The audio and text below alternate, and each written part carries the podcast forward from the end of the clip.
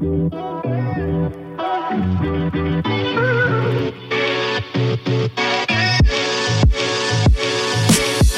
à toutes et à tous, je suis ravi de vous retrouver pour le deuxième épisode des Digiscussions, le podcast dans lequel il est question de transformation digitale des entreprises. Régulièrement, je pars interviewer des dirigeants ou des décideurs d'entreprise afin qu'ils nous fassent part de leurs projets et de leurs réflexions sur la stratégie qu'ils adoptent pour mener à bien la transformation numérique de leur structure. Avant de vous présenter mon invité du jour, je tiens sincèrement à remercier toutes les personnes qui m'ont fait part de leur retour après la diffusion du premier épisode. Ces témoignages sont hyper encourageants pour la suite, donc tout simplement, merci. Pour ce nouveau numéro, c'est Ingrid Baudry qui m'a fait le plaisir de répondre à mes questions. Après un début de carrière dans la production de programmes audiovisuels, Ingrid a évolué dans différentes structures pour des secteurs variés. Ce parcours l'a amené à créer sa propre structure, Basileo, avec une particularité que vous allez découvrir dans un instant. Au-delà de son rôle de directrice conseil et stratégie pour les structures qu'elle accompagne, Ingrid est la coprésidente de la PECOM avec Cédric Amiot que je recevais pour mon premier épisode. Il me paraissait donc évident de lui donner également la parole afin qu'elle nous fasse profiter de son expérience. Dans cet épisode, il sera question de partage d'informations pour la gestion de projet, d'adaptation à l'utilisation de nouveaux outils, de refonte de sites web et enfin de formation, point ô combien important pour toute entreprise qui souhaite rester compétitive. Il est temps de vous laisser découvrir tout cela. Bonne écoute. Bonjour Ingrid. Bonjour Sébastien. Je te remercie d'avoir accepté mon invitation pour ce nouvel épisode des Discussions. Alors pour le premier numéro, j'ai reçu ton homologue de la PECOM, Cédric Camio, avec qui on a euh, échangé sur différents sujets, notamment un projet euh, d'automatisation de ces traductions qu'il fait maintenant avec l'intelligence artificielle, ou encore de la digitalisation de ses cartes de visite. Aujourd'hui, on va parler de plusieurs sujets, mais qui sont complètement différents. Mais il y en a un en particulier qui, à mon sens, est fondamental pour toutes les entreprises, et en particulier quand on parle de transformation numérique, puisque euh, les technologies, on le sait, elles évoluent sans cesse, euh, surtout très rapidement, il y a tous les jours des nouvelles euh, informations qui arrivent. ce sujet, c'est celui de la formation. Alors bien évidemment, il y a l'auto-formation hein, que chacun doit faire, et la veille aussi que tout un chacun doit mener de son côté. Mais ce dont on va parler ensemble, c'est surtout le volet de la formation initiale et la formation continue, puisque euh, tu es notamment, en plus de ton euh, rôle de directrice conseil et stratégie de communication, tu es référente au sein d'un programme euh, à Audencia Executive Education. Voilà pour l'introduction. Le principe de ce podcast, c'est quand même de laisser la parole aux invités. Je te propose de démarrer si tu es prête, bien évidemment. Oui, absolument.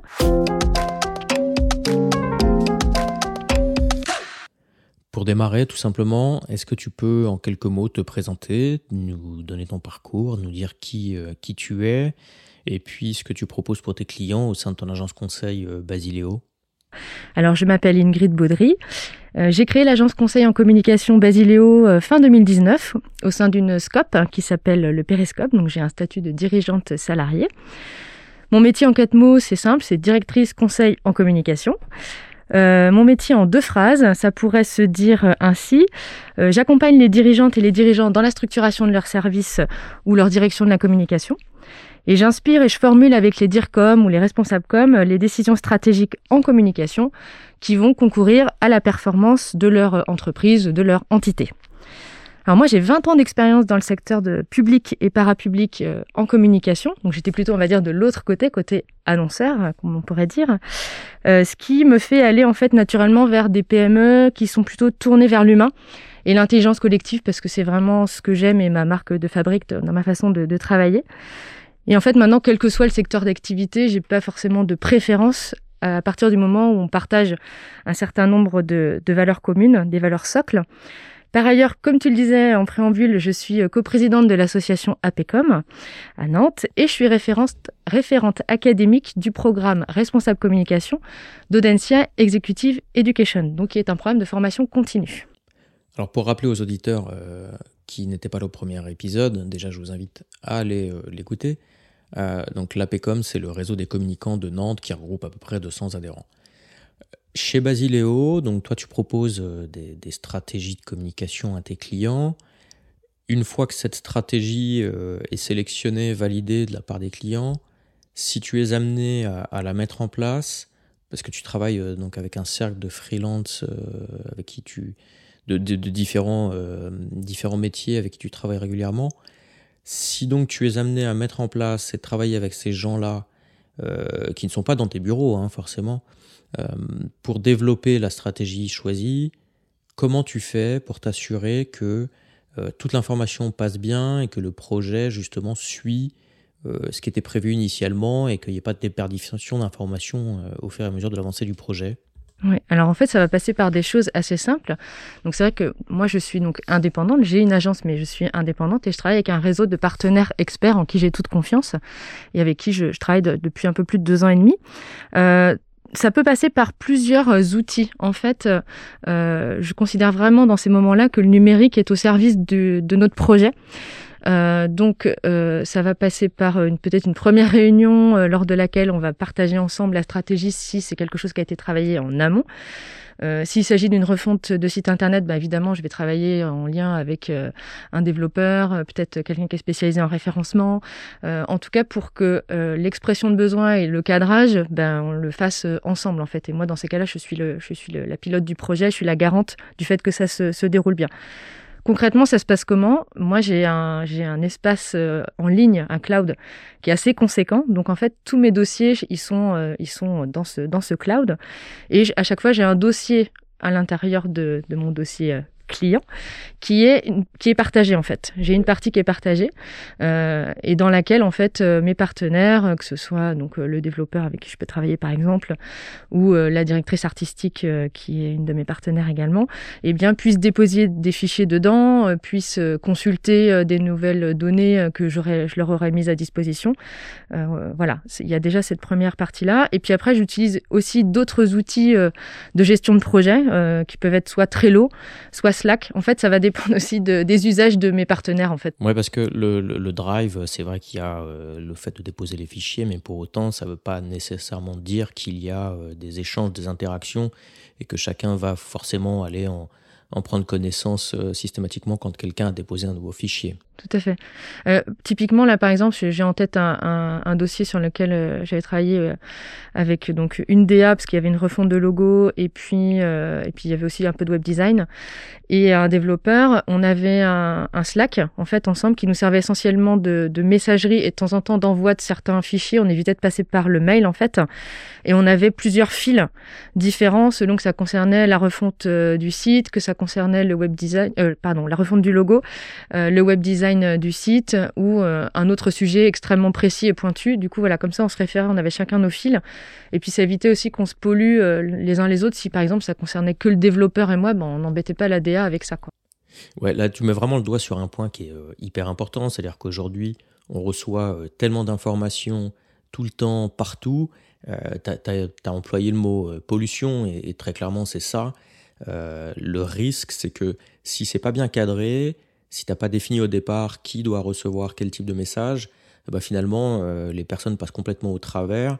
Et puis, euh, bah, finalement, le message qui était prévu initialement ne passe pas et le projet ne va pas avancer correctement. Donc ça, c'est vraiment important de, savoir gérer ce genre de situation dès le départ.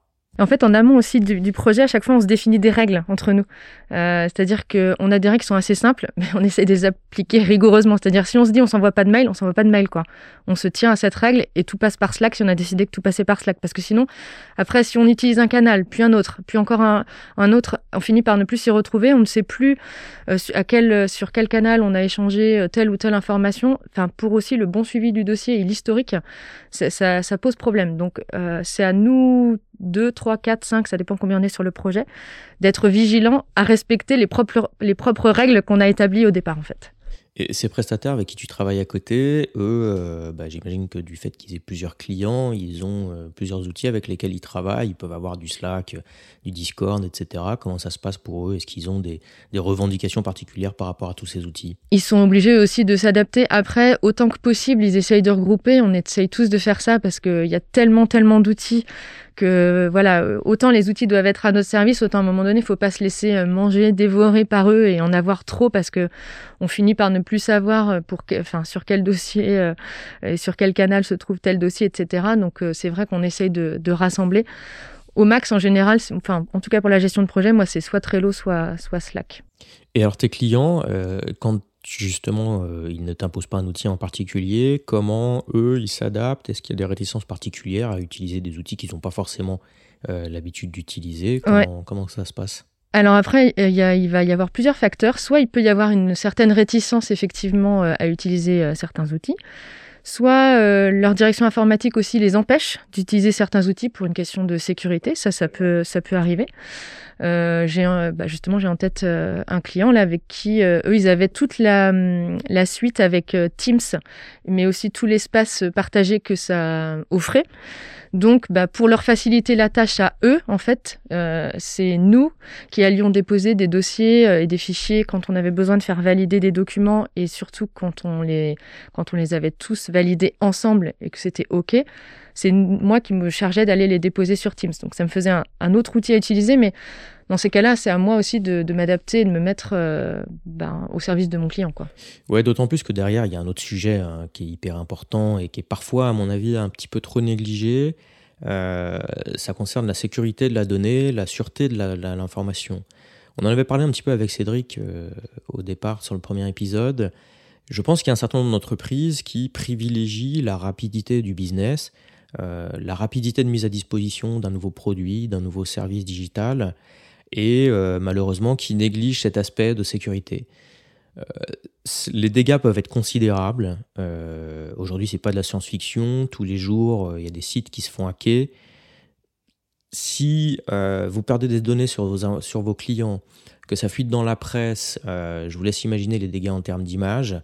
Si vous perdez aussi des données et que bah, vos concurrents, très clairement, arrivent à mettre la main sur des informations qui sont stratégiques pour votre entreprise. Alors oui, vous êtes les premiers, mais au final, euh, bah, toute la donnée, tout euh, votre projet est aussi dans les mains de votre concurrent. Donc finalement, ça n'aura pas servi à grand-chose.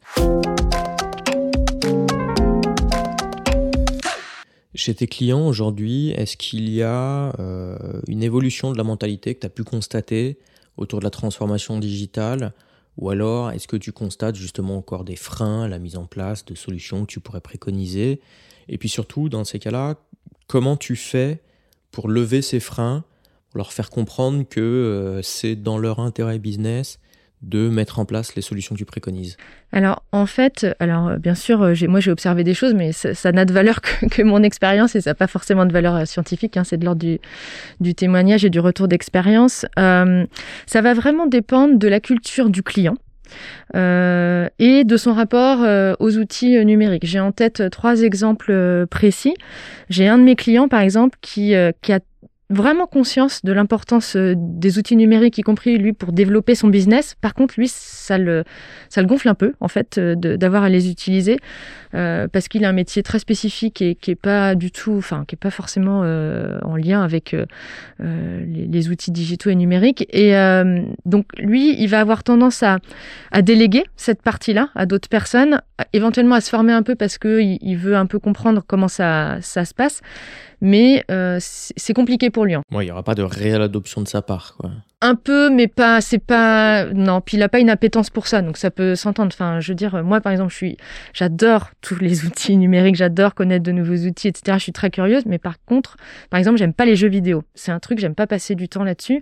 Ben, je comprends en fait que mes clients, parfois sur des outils où, moi ça me fait kiffer, je sais pas, d'aller sur euh, LinkedIn, Instagram, etc. Bah eux, bah ça les fait pas kiffer quoi. Donc euh, voilà, ils délèguent dans ces cas-là euh, à des personnes qui, savent le faire, soit des gens en interne chez eux, soit ils peuvent me demander à moi de, voir pour euh, le gérer ou le déléguer à quelqu'un d'autre.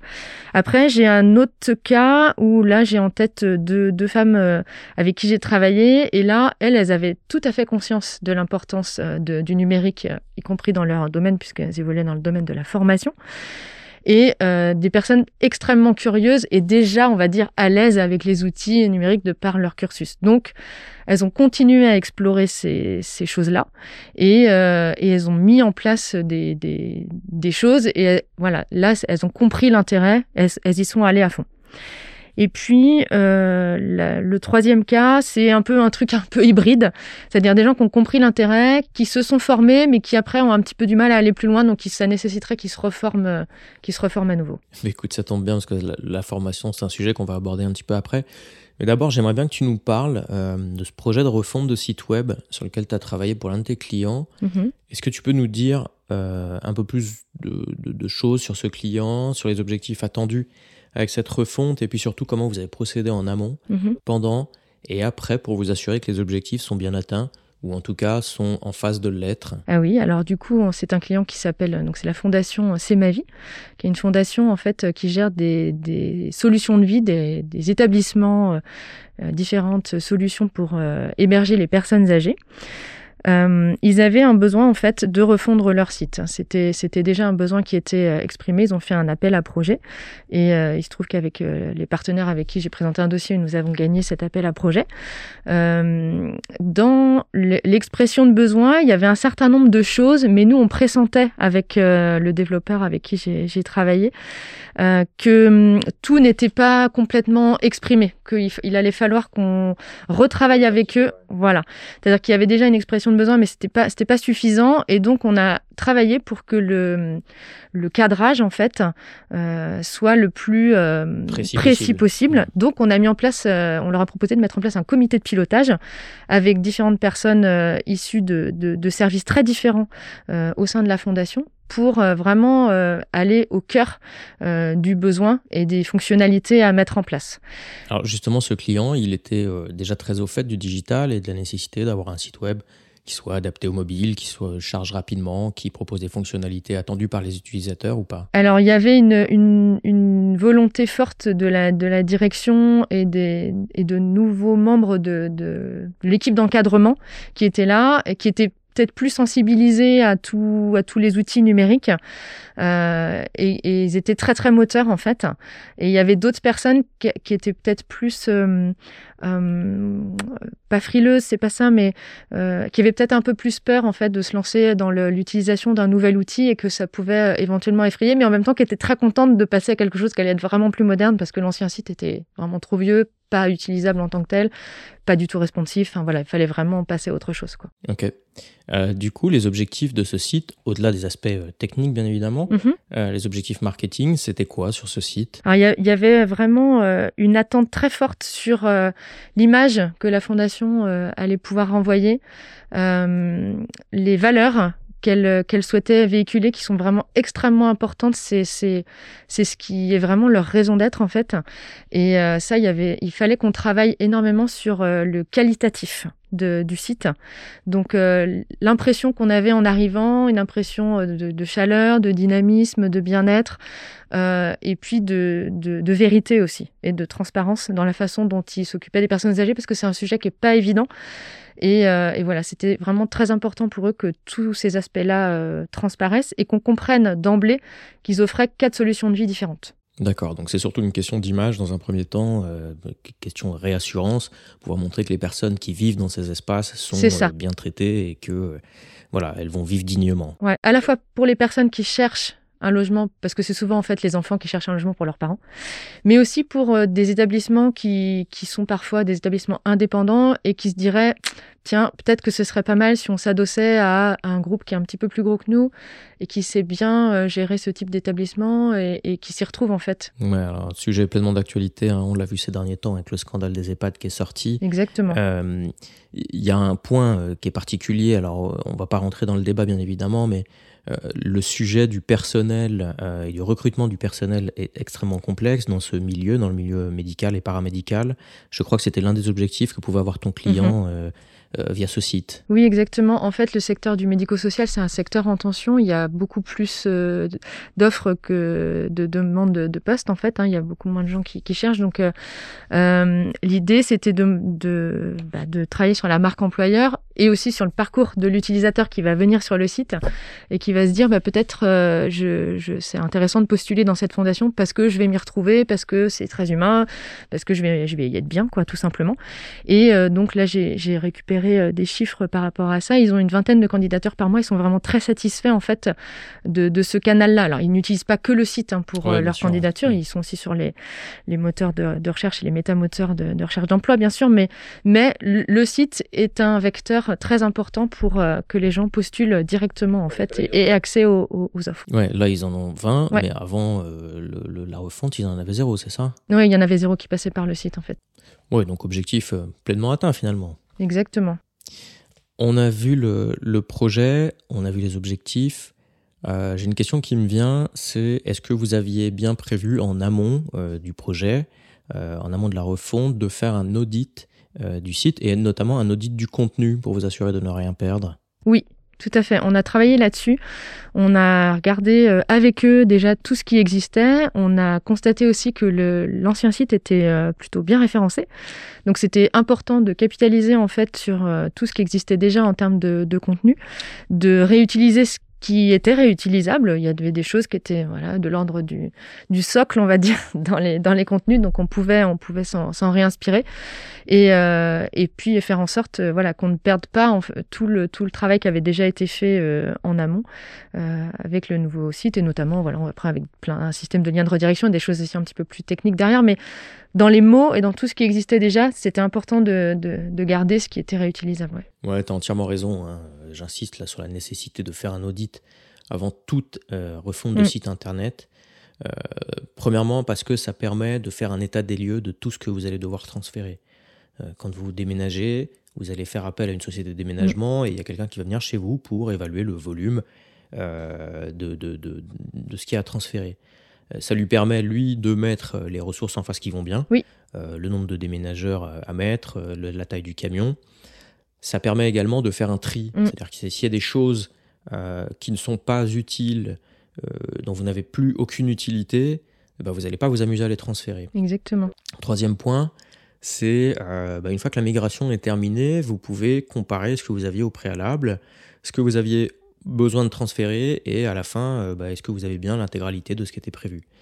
Et enfin, dernier point, euh, Ingrid a parlé de la partie euh, des redirections. Mm. En fait, ces redirections servent aussi euh, à, transférer tout le jus de référencement qui proviennent des liens externes que vous avez obtenus au préalable. ça, c'est un, point qui est hyper important en référencement naturel, d'obtenir des liens externes de la part d'autres sites. Bah, si vous n'avez pas fait cet état des lieux avant la migration, vous ne savez pas quelle redirection vous allez devoir mettre. Et donc, vous allez perdre toute la puissance de ces liens qui ont été si difficilement acquis euh, avant. Et c'est vraiment euh, dommageable pour votre référencement naturel. Donc pensez bien à faire un audit du contenu avant de commencer à faire un travail de refonte de votre site internet. Une toute dernière question avant qu'on bascule sur le sujet de la formation. Euh, pour vérifier que des objectifs sont atteints, il faut pouvoir les mesurer. ça signifie d'avoir des outils spécifiques. Du coup, ma question, c'est euh, quels outils ont pu être implémentés sur le site pour justement mesurer ces fameux objectifs? Alors c'est plutôt eux qui ont mis ça en place euh, en interne et qui font, euh, qui font ce suivi-là en interne. Ils n'avaient pas forcément un, objectif chiffré, par exemple, de visite à augmenter, etc. Ils étaient, vraiment plus dans, un, un, une démarche qualitative alors un peu quand même pour euh, les candidatures où là ils sont, ils, sont contents, mais euh, il, y a un trafic a globalement euh, augmenté. Après leur comment dire leur idée c'est pas tant d'avoir plein de trafic que de faire en sorte que les gens aillent trouver, aillent chercher la bonne information. Puisqu'en fait, ce qu'on a remarqué quand même, c'est que les gens, ce qu'ils recherchent, c'est souvent un établissement il, voit, tiens, il se dit, tiens, il y a tel établissement qui est pas loin de chez moi, ce serait peut-être intéressant que je mette mes parents là-bas, donc comment c'est et comment je fais pour euh, intégrer, euh, enfin, comment je fais pour, euh, voilà, faire une demande de préinscription, éventuellement, ce genre de choses, quoi. On bascule maintenant sur le sujet de la formation à Audencia pour laquelle tu es référente. Peux-tu, en quelques mots, nous dire ce que c'est que cette formation, quel est le programme? Et puis surtout à quelle typologie de, personnes ça s'adresse tout à fait. Donc, euh, moi, je suis donc référente académique du programme responsable communication de Audencia Executive Education. C'est un programme qui se déroule sur 13 mois, qui comporte 7 modules, donc euh, qu'on peut suivre du début à la fin. Dans ce cas-là, voilà, on est apprenant ou apprenante sur l'ensemble, sur les 13 mois, et on termine notre cursus par un mémoire et une soutenance. On peut aussi euh, se former sur des certificats. Donc, par exemple, il y a le certificat chargé de communication qui ne comprend pas l'intégralité des sept blocs que comprend la formation, mais qui en comprend euh, euh, quelques-uns. Et puis, on peut aussi simplement, si on a besoin de se former ponctuellement sur, euh, je sais pas, euh, la com interne parce qu'on vient de changer de poste et puis qu'on a peut-être moins touché à ces domaines-là quand on était euh, dans d'autres postes auparavant, on peut suivre ça. Ou alors qu'on a besoin d'une remise à jour sur comment je peux produire, élaborer des contenus, ben voilà, on peut suivre simplement des modules. Là, on n'a pas de certification en tant que telle, mais enfin, on a une attestation de suivi du module. comment ça fonctionne? Donc on a, on a donc cette module, on en a un qui concerne euh, la définition d'une stratégie de communication et euh, l'élaboration d'un plan de com. On en a un second sur la com de marque, puis la com corporate, euh, la com interne, la com digitale, ce que je disais juste avant, l'élaboration euh, de, contenu euh, éditorial et comment on fait, comment on met en œuvre en fait euh, la, production de ce contenu, parce qu'on n'est pas forcément toujours amené à l'écrire nous-mêmes, on peut aussi le déléguer. Et puis un dernier bloc qui est super important, c'est comment on construit et comment on pilote l'organisation de sa fonction communication. Donc euh, ça fait euh, un cycle comme ça, enfin très euh, complet, et ça arme vraiment pour devenir responsable communication ou même dire comme d'une boîte sans, sans, aucun problème. On a tout ce qu'il faut. Ce programme, c'est de la formation initiale et de la formation continue ou c'est uniquement de la formation continue? Alors là, non, là c'est de la formation continue. La formation initiale est en plus assurée par Audencia Sciencescom, qui va jusqu'au Master 2. Là, on est vraiment sur de la formation continue. Ça s'adresse à un public de soit de personnes qui sont déjà sur des postes de com, mais qui dont le chemin, on va dire professionnel, a fait qu'elles ont fini par atterrir sur ces postes-là, mais sans en avoir vraiment eu, la, sans avoir une formation en tant que telle. Donc, on va dire qu'elles ont une connaissance empirique du poste, mais elles n'ont pas forcément la méthodologie et les connaissances académiques. Donc, ça permet de se remettre bien comme il faut et de repartir avec peut-être des habitudes et, et de la méthodologie euh, bah, plus peut-être plus adaptée euh, à leur poste pour être encore plus efficiente. Après, on a aussi des personnes qui, euh, qui veulent un petit peu monter en gamme, qui sont plutôt sur un profil euh, assistant de com, chargé de com et qui ont envie de prendre des responsabilités, ou alors qui ont un projet au sein de leur boîte où on pressent que cette, cette personne pourrait euh, voilà, monter, monter en compétence. Donc, on lui propose de faire cette formation-là. Et après, vous avez aussi des personnes qui sont en reconversion, qui euh, soit gravitait plus ou moins autour de ce métier-là, mais pas complètement, et, se dit je me verrais bien dans, le, dans ce métier de, responsable com, et se lance dans, dans, cette formation. Et du coup, quelqu'un qui souhaite également monter sa boîte et euh, se dit j'ai besoin d'avoir un bagage solide en communication, il pourrait parfaitement euh, s'intégrer dans ce parcours. Il pourrait tout à fait adhérer à ce parcours. Alors dans la promo de cette année, j'ai pas ce profil-là, parce que j'ai plutôt des personnes qui sont déjà en entreprise et qui et qui voilà soit vont un petit peu changer de poste, soit vont prendre du grade, euh, soit, soit en reconversion et du coup vont, après vont chercher un poste en entreprise. Mais en effet, oui, ça pourrait tout à fait euh, être possible. Ça, ça, ça permet d'avoir une vision euh, généraliste de la communication. Moi, ce que, ce que j'aime bien leur dire en début d'année, c'est qu'elles vont pas devenir forcément des expertes dans un domaine, bien que après chacun est libre de creuser euh, puis ça la dépend des goûts Exactement. De chacun aussi. Mais on est censé savoir, à l'issue de cette formation, j'ai envie de dire que tout, on, sait que tout existe et on est en capacité d'activer les bonnes compétences derrière pour euh, réaliser euh, normalement n'importe quel projet de com. Oui, et puis le jour où tu fais appel justement à des spécialistes pour une prestation externe, euh, tu es capable de comprendre ce qu'ils te racontent et vous parlez le même langage. C'est ça, on parlera le même langage. Dans ces personnes qui sont inscrites à la formation et qui peuvent déjà avoir quelques années de boulot derrière elles, celles qui sont pas forcément nées avec le numérique, est-ce que tu sens des craintes sur le digital, mm. sur l'utilisation des médias sociaux, sur euh, la mise en avant de ce qu'ils font via LinkedIn, par exemple? Euh, Tu parlais tout à l'heure de la marque employeur, mais il y a mm. aussi le personal branding qui est important aujourd'hui. Est-ce que certains ont du mal encore à accepter de se mettre en avant en tant que personne pour leur entreprise Ouais, c'est une, une, peur qu'on peut retrouver. Alors, euh, d'abord, un, parce que certaines ou certains, ça fait longtemps qu'ils sont en poste et ils n'ont pas forcément euh, bossé leur personal branding euh, sur LinkedIn, mais cependant, la plupart, ou je dirais ouais, 90%, ont un profil et suivent des personnes, des comptes, en tout cas interagissent avec, avec leur réseau. Euh, les profils sont vraiment très hétérogènes. Il y en a qui sont très à l'aise avec les réseaux sociaux, d'autres pas du tout, certaines qui les utilisent à titre perso, à titre pro, d'autres pas du tout ou très peu.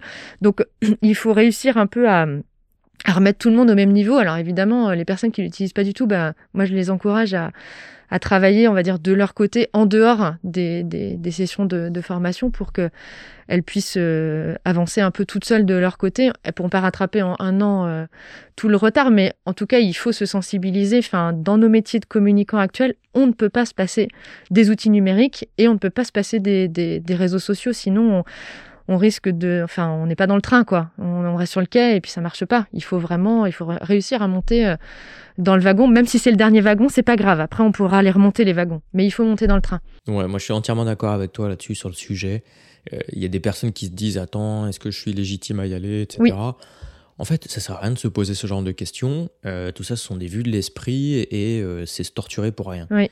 Tu le dis très bien, il faut monter dans le train. Oui. Euh, même si c'est le dernier wagon, au moins on est dedans. Puis de toute façon, après, c'est euh, en pratiquant qu'on apprend. Oui. Il n'y a aucun mal à y aller petit à petit, il n'y a aucun mal à se tromper, euh, à apprendre les codes, tester des choses, voir ce qui marche et ce qui ne marche pas.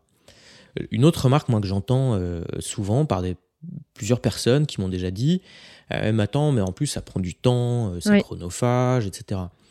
Là aussi, c'est une question d'organisation pour moi. Oui. Il y a des techniques qui sont simples à mettre en place euh, pour justement euh, s'affranchir de ce côté chronophage. Il suffit simplement de, de se caler une demi-journée par semaine pour réfléchir au contenu qu'on souhaite diffuser. On les rédige et ensuite on les programme pour diffusion. Après, une fois que c'est fait, il suffit, on peut repasser sur son activité principale sans aucun problème.